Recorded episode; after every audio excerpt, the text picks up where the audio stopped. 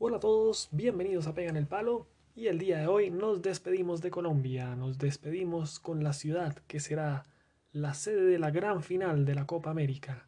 ¿Quién será testigo presencial de quién será el próximo rey de América? La Puerta de Oro, Barranquilla.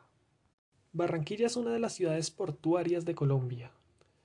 Cuenta con más de 2.100.000 habitantes y se encuentra por ende sobre el nivel del mar.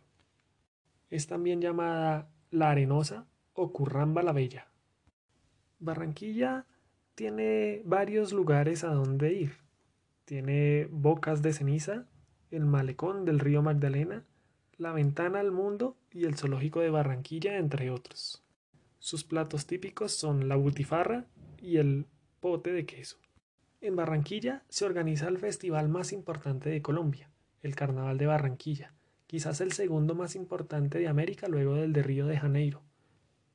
Los barranquilleros, como su gentilicio lo dice, son personas muy alegres y son además fanáticos al fútbol. En esta ciudad se encuentra el Estadio Metropolitano Roberto Meléndez, sede inaugural en Colombia de la Copa América y además la sede de la gran final de este torneo.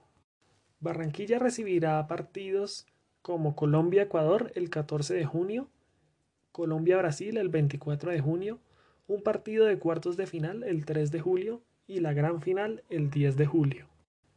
El Estadio Metropolitano cuenta con una capacidad de 46.788 espectadores y es la sede oficial de la Selección Colombia. Además, es la casa del Junior de Barranquilla y en la segunda división del Barranquilla Fútbol Club. En Barranquilla se han organizado Juegos Centroamericanos y del Caribe y además Juegos Bolivarianos. Y ahora, por segunda vez, será sede de la Copa América y por primera vez la sede de la gran final. La sede que conocerá al campeón de América del campeonato más antiguo de selecciones. Eso es todo desde la Arenosa y esperamos que hayan disfrutado de las sedes de Colombia para esta Copa América.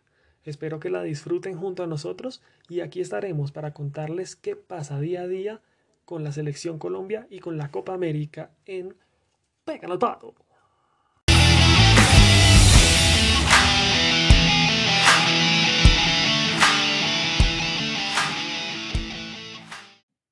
Palo. Pega al Palo. El podcast.